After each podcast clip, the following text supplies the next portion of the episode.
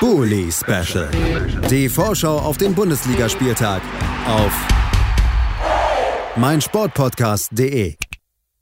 Herzlich willkommen zurück beim Bully Special auf meinsportpodcast.de. Wir sind am Sonntag angelangt, da muss der BVB sich auch so langsam dran gewöhnen, denn in der nächsten Zeit wird er oft am Sonntag antreten müssen. Auch am letzten Wochenende gab es schon ein Sonntagsspiel für den BVB. Das verlief nicht so gut. Und jetzt wollen wir darüber sprechen, ob das gegen Union Berlin bei Union Berlin anders verlaufen könnte. Und das tun wir gemeinsam mit Stani Schupp von goal.com. Hallo Stani. Grüß dich, hi. Ja, äh, bevor wir über das Spiel sprechen, denn ähm, da wurde ja gar nicht mehr so viel im Nachgang drüber gesprochen, lass uns ganz kurz auch nochmal über das Thema sprechen, was den Druck aus dieser blamablen Niederlage gegen Leverkusen so ein bisschen rausgenommen hat. Niklas Süle wird im Sommer ablösefrei nach Dortmund wechseln. Beim Bayern-Spiel habe ich äh, schon mal kurz das Statement vom Kollegen Manuel Behlert aus Bayern sich dazu eingeholt. Hier vielleicht auch einfach kurz, weil es eben das Wochenthema Nummer 1 wahrscheinlich im deutschen Fußball ist. Wie blickst du auf diesen Wechsel? Ähm, ich war, glaube ich, nicht weniger überrascht als, als andere oder als viele andere. Ich fand, also fangen wir mal ganz anders an. Ähm, an sich ist das sportlich gesehen, glaube ich, ein sehr, sehr guter Transfer, weil, ähm, also ich zum Beispiel war überrascht, dass Süle gerade mal 26 Jahre alt ist. Ich hatte das irgendwie also gar nicht auf, auf dem Schirm, dass der noch relativ jung ist in dem Verhältnis. Ähm, ein Nationalspieler, der natürlich über zahlreiche Stärken, vielleicht noch ein paar Schwächen verfügt, aber ablösefrei auf dem Markt ist, ist natürlich auch erstmal ein Statement, also aus Dortmunder Sicht ein Statement, ähm, gegenüber den Bayern vielleicht auch, auch gegenüber der Liga und gegenüber allen anderen Interessenten, die da waren. Und da gab es ja bestimmt nicht wenige oder ähm, dem Vernehmen nach zahlreiche aus England. Ähm, ich finde das in der Hinsicht auch krass, weil das ja auch mehr oder weniger eine kleine Investition in die Zukunft sein könnte. Man weiß ja gerade auch nicht, wie es mit Akanji weitergeht. Hummels wird sicherlich auch keine zehn Jahre mehr spielen und sich dann so einzusichern, ist ähm, sicherlich nicht ohne. Was ich äh, aus, aus der BVB-Sicht äh, am besten finde oder am effektivsten finde, ist, dass man mal ein bisschen äh, Geld im, jetzt Geld im Sinne von Gehaltskosten und auch mal ein bisschen mehr ähm, generell äh, Bemühungen in die Hand genommen hat, um mal defensiv zu investieren. Das ist die letzten Jahre, finde ich, ein bisschen zu kurz gekommen. Man hat sehr viel in die Offensive investiert. Man kann es natürlich auch Bellingham als Defensivverpflichtung sehen, aber ähm, ich meine, so vor allem was Namhaftes angeht, was, was wirklich ähm, eine, eine, eine Statement-Verpflichtung äh, ist, da gab es in der Defensive in den letzten Jahren nichts nachhaltig Gutes, finde ich. Äh, Meunier war in meinen Augen am Anfang einer, der auch so eins hätte werden können, weil auch ablösefrei jahrelang bei PSG gesetzt, hat es dann aber nicht ganz, äh, bislang noch nicht so wirklich auf die Kette bekommen. Und äh, nach all den ganzen, nach den ganzen Verpflichtungen Malen, Haaland ähm, und wie sie alle heißen, das ist, glaube ich, mal ein sehr, sehr gutes Zeichen, dass man auch mal defensiv endlich, würden manche sagen, man merkt, okay, da muss sich einiges ändern, da muss sich auch hierarchisch einiges ändern und dann holt man halt vielleicht nicht mal den 17-Jährigen äh, aus irgendeiner Nachwuchsmannschaft, sondern halt einen gestandenen Spieler. Und das finde ich eigentlich äh, mit am effektivsten in der Verpflichtung. Ob das dann im Endeffekt auch wirklich äh, sportlich was bringt, wird man dann halt ab so mal sehen können. Aber ähm, bei all den Diskussionen, die um Süle da gerade bestehen oder schon immer bestanden, äh, der Typ ist unter Nagelsmann gesetzt und ich glaube, das sagt ziemlich vieles aus. Auf jeden Fall äh, hat man auch nochmal eindrucksvoll am letzten Wochenende gesehen, dass die Defensive verstärkt werden sollte bei den Dortmundern. Fünf Gegentore im eigenen Stadion kassiert. Netterweise kam dann dieses Süle-Thema so schnell auf, dass das eher das war, worüber man gesprochen hat. Und da kommt Dortmund in der allgemeinen Wahrnehmung, glaube ich, nochmal deutlich besser weg, als wenn wir wirklich über das letzte Spiel reden. Wir wollen Ihnen den Gefallen des Transfer- und Mediencoups nicht so ganz tun und auch nochmal zurückblicken. 5 zu 2 gegen Leverkusen.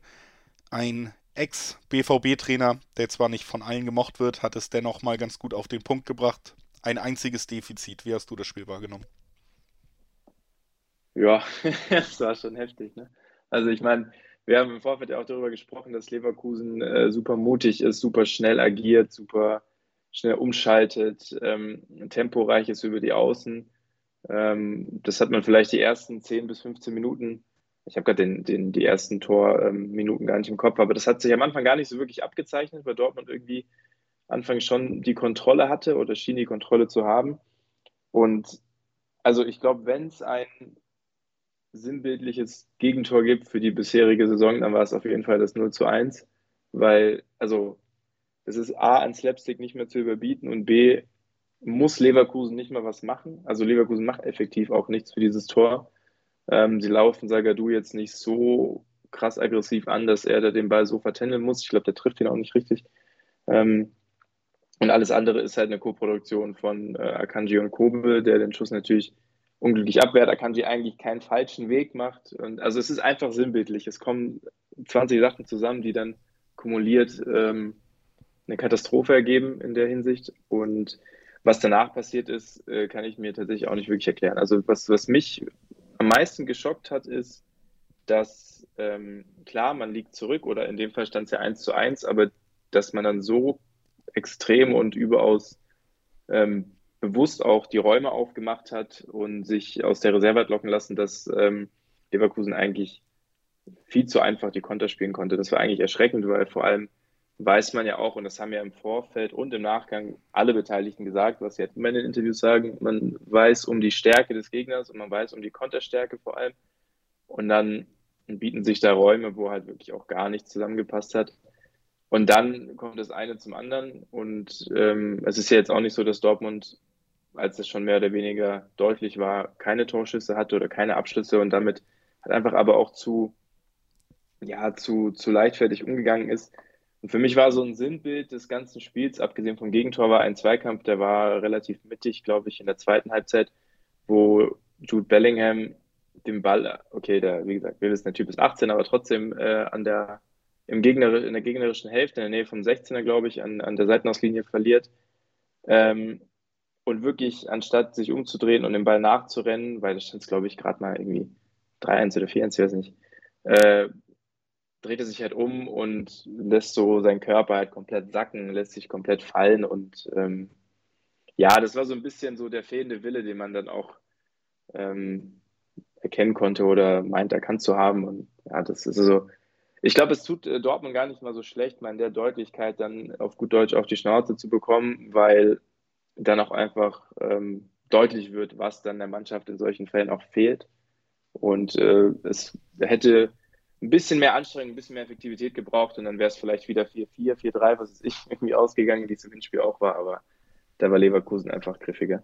Und vor allen Dingen hat ja auch die Qualität von einem Holland vorne gefehlt. Das wird wohl auch am kommenden Wochenende jetzt gegen Union Berlin weiterhin der Fall sein. Äh, dann Union Berlin auch mit einer Niederlage am vergangenen Wochenende gegen Augsburg. Also auch so ein bisschen, ja, wenn man da oben dran bleiben will, durchaus in der Bringpflicht nach dem vergangenen Wochenende. Und der BVB konnte noch nie in der alten Försterei gewinnen. Ähm, beide Spiele, die bis jetzt dort stattgefunden haben, gingen nicht erfolgreich für die Dortmunder aus. Also mit, mit Blick nach vorne vielleicht tatsächlich die Frage, was, was macht denn tatsächlich Hoffnung, dass Dortmund jetzt da einen deutlich besseren Auftritt hinlegt? Ja, das mit der Statistik wollte ich auch sagen. Das, das wäre auch mein erster Punkt gewesen. Ähm, ja, was macht Hoffnung? Hoffnung macht eigentlich nur ähm, rationales Denken, dass man sich äh, nach so einer Klatsche, die es halt auch wirklich in der Deutlichkeit war, ähm, beweisen will und auch mal eine richtige Reaktion zeigt. Ich glaube, das macht Hoffnung und die Hoffnung, dass prinzipiell ähm, Dortmund immer noch Dortmund ist. Und äh, klar, Union ist zu Hause vor allem und ich meine, äh, wenn mich nicht alles täuscht, ist in Berlin gerade die Zuschauerbeschränkung ein bisschen lockerer, wobei ich gerade nicht auf dem aktuellsten Stand bin. Auf jeden Fall ist die alte Fürsterei ja sowieso ein kleiner Hexenkessel, egal wie viele Leute da sind, ähm, weil da halt auch nur eine bestimmte Anzahl reinpasst. Und Union ist einfach seit seit längerer Zeit einfach eine unberechenbare Mannschaft. Und zwar natürlich jetzt gegen Augsburg verloren, das war auch einerseits auf, auswärts, auf der anderen Seite ähm, auch eine Mannschaft, die giftig nach vorne spielt, die sich jetzt nicht hinten reinstellt, die aggressiv verteidigt. Und ich glaube, das ist ähm, bei Dortmund immer so ein bisschen so ein Problem gewesen, dass gegen körperlich aktive und vor allem giftig spielende Gegner ähm, dann irgendwann mal ein bisschen die Lust abhanden kommen, was natürlich nicht sein darf, aber es war halt einfach jetzt in den letzten Wochen, Monaten sehr oft der Fall. Vor allem gegen die in Anführungsstrichen kleineren Mannschaften, auch wenn Union jetzt Tabellenvierter ist. Ähm, ja, klar, die Statistik spricht nicht gerade für Dortmund, aber bei allem Respekt, wir reden halt immer noch von einer Partie ähm, eines nicht lange bestehenden Bundesligisten und eines äh, vermeintlichen Top-Teams. Und äh, ja, an sich darf es bei solchen Spielen natürlich keine Ausrede geben ähm, und ganz prinzipiell muss, muss da eine Reaktion folgen. Was ich mich halt immer frage, auch das, worüber wir wöchentlich sprechen, ist, was muss passieren, bis man diese Reaktion auch wirklich merkt? Also ich meine, spielerisch ist es halt eine komplette Achterbahnfahrt, aber die ist jetzt nicht nur unter Rose so, die war ja auch äh, teilweise auch unter Terzic, die war unter Klopp äh, ein bisschen, die war unter Tuchel, die war immer. Also da fragt man sich natürlich, womit hängt das zusammen? Obwohl ich da aus meiner ja. Sicht sagen würde, ist diese Saison relativ gleichförmig, was das Spielerische angeht, nur eben nicht so positiv. Also ja, die Ergebnisse oder, stimmen ja. vielleicht sogar öfter und, und liegen so eine Achterbahnfahrt äh, von den Ergebnissen her nah, aber aber was die spielerische Entwicklung bis jetzt unter Marco Rose angeht, würde ich tatsächlich sagen, ist das Zeugnis jetzt nicht unbedingt äh, zwischen 1 und 2 bei Noten anzusiedeln. Nee, das ist, das ist auf jeden Fall auch nicht falsch. Ähm, nur, dass man halt so dreckige Spiele gewinnt, wie jetzt ähm, das vorletzte zum Beispiel und, und oder nach einer guten Leistung gegen Freiburg, äh, die halt wirklich eine gute Leistung war, dann wieder halt so eine, in Anführungsstrichen, Drecksleistung hinlegt, äh, wie jetzt auch auf Pauli oder Millantor in dem Fall und ja, also das meine ich eher mit, mit der Achterbahnfahrt, dass man halt den, den Zuschauern und allen, die es mit dem Verein halten, halt Hoffnung macht, dass es irgendwie einen Weg zur Besserung gibt. Und dann in der nächsten Woche wirst du halt wieder auf den Boden der Tatsachen zurückgeholt, indem du äh, das spielst, was man halt äh, fürchtet, aber dann doch äh, zu sehen bekommt. Und deswegen müsste jetzt, wenn man jetzt nach dem, nach dem Schema geht, müsste ja eigentlich was, was Gutes bei rumkommen aus Dortmunder Sicht. Aber dann lass uns das halt doch auch noch äh, gemeinsam tippen. Was glaubst du, wie geht es am Ende aus? Äh, ja, ich habe, was habe ich gegen Leverkusen getippt? 2-2. Kurz war ich auch optimistisch. Ähm, ich glaube tatsächlich, dass das äh, unentschieden ausgeht. Ich bin mir gerade nur wegen der Toranzahl nicht sicher. Ja, ich glaube, ich tippe nochmal auf 2-2. Ähm, Union defensiv nicht verkehrt, offensiv ähm, eigentlich auch nicht und Dortmund äh, kennen wir ja zu Genüge. Ich äh, tippe 3 zu 2 für Dortmund oder 2 zu 3 wäre es dann ja, wenn man so rumgeht. Ich glaube nicht, dass man unbedingt besser sein wird als Union, aber man hat in dieser Saison tatsächlich relativ viele dreckige Spiele gewonnen. Ich könnte mir vorstellen, dass das auch hier passiert. Und das, was für mich tatsächlich am meisten für Dortmund spricht, auch wenn das komisch klingt, ist eben das letzte Ergebnis, weil schon schwer, schwer vorstellbar scheint in dieser Saison, wo zumindest oft die Ergebnisse stimmen, dass man dann zweimal hintereinander auch ergebnistechnisch so enttäuscht. Deswegen vielleicht nicht unbedingt ein verdienter Sieg, ein knapper Sieg, aber ein Sieg. Das erste Mal an der alten Försterei. Wie auch immer könnte ich mir doch vorstellen. Ich bedanke mich bei Stanny Schupp von Goal, dass er heute mit uns über Dortmund gesprochen hat. Danke dir, Stanny. Danke dir auch. Und wir, liebe Zuhörerinnen und Zuhörer, machen natürlich noch weiter, denn ein Spiel wartet noch auf uns am Sonntagabend. Wenn ihr wissen wollt, welches das ist, bleibt doch einfach dran. Schatz, ich bin neu verliebt. Was? Da drüben. Das ist er. Aber das ist ein Auto. Ja, eben. Mit ihm habe ich alles richtig gemacht. Wunschauto einfach kaufen, verkaufen oder leasen. Bei Autoscout24. Alles richtig gemacht. Bully Special. Die Vorschau auf den Bundesligaspieltag auf meinsportpodcast.de. Schatz, ich bin neu verliebt. Was?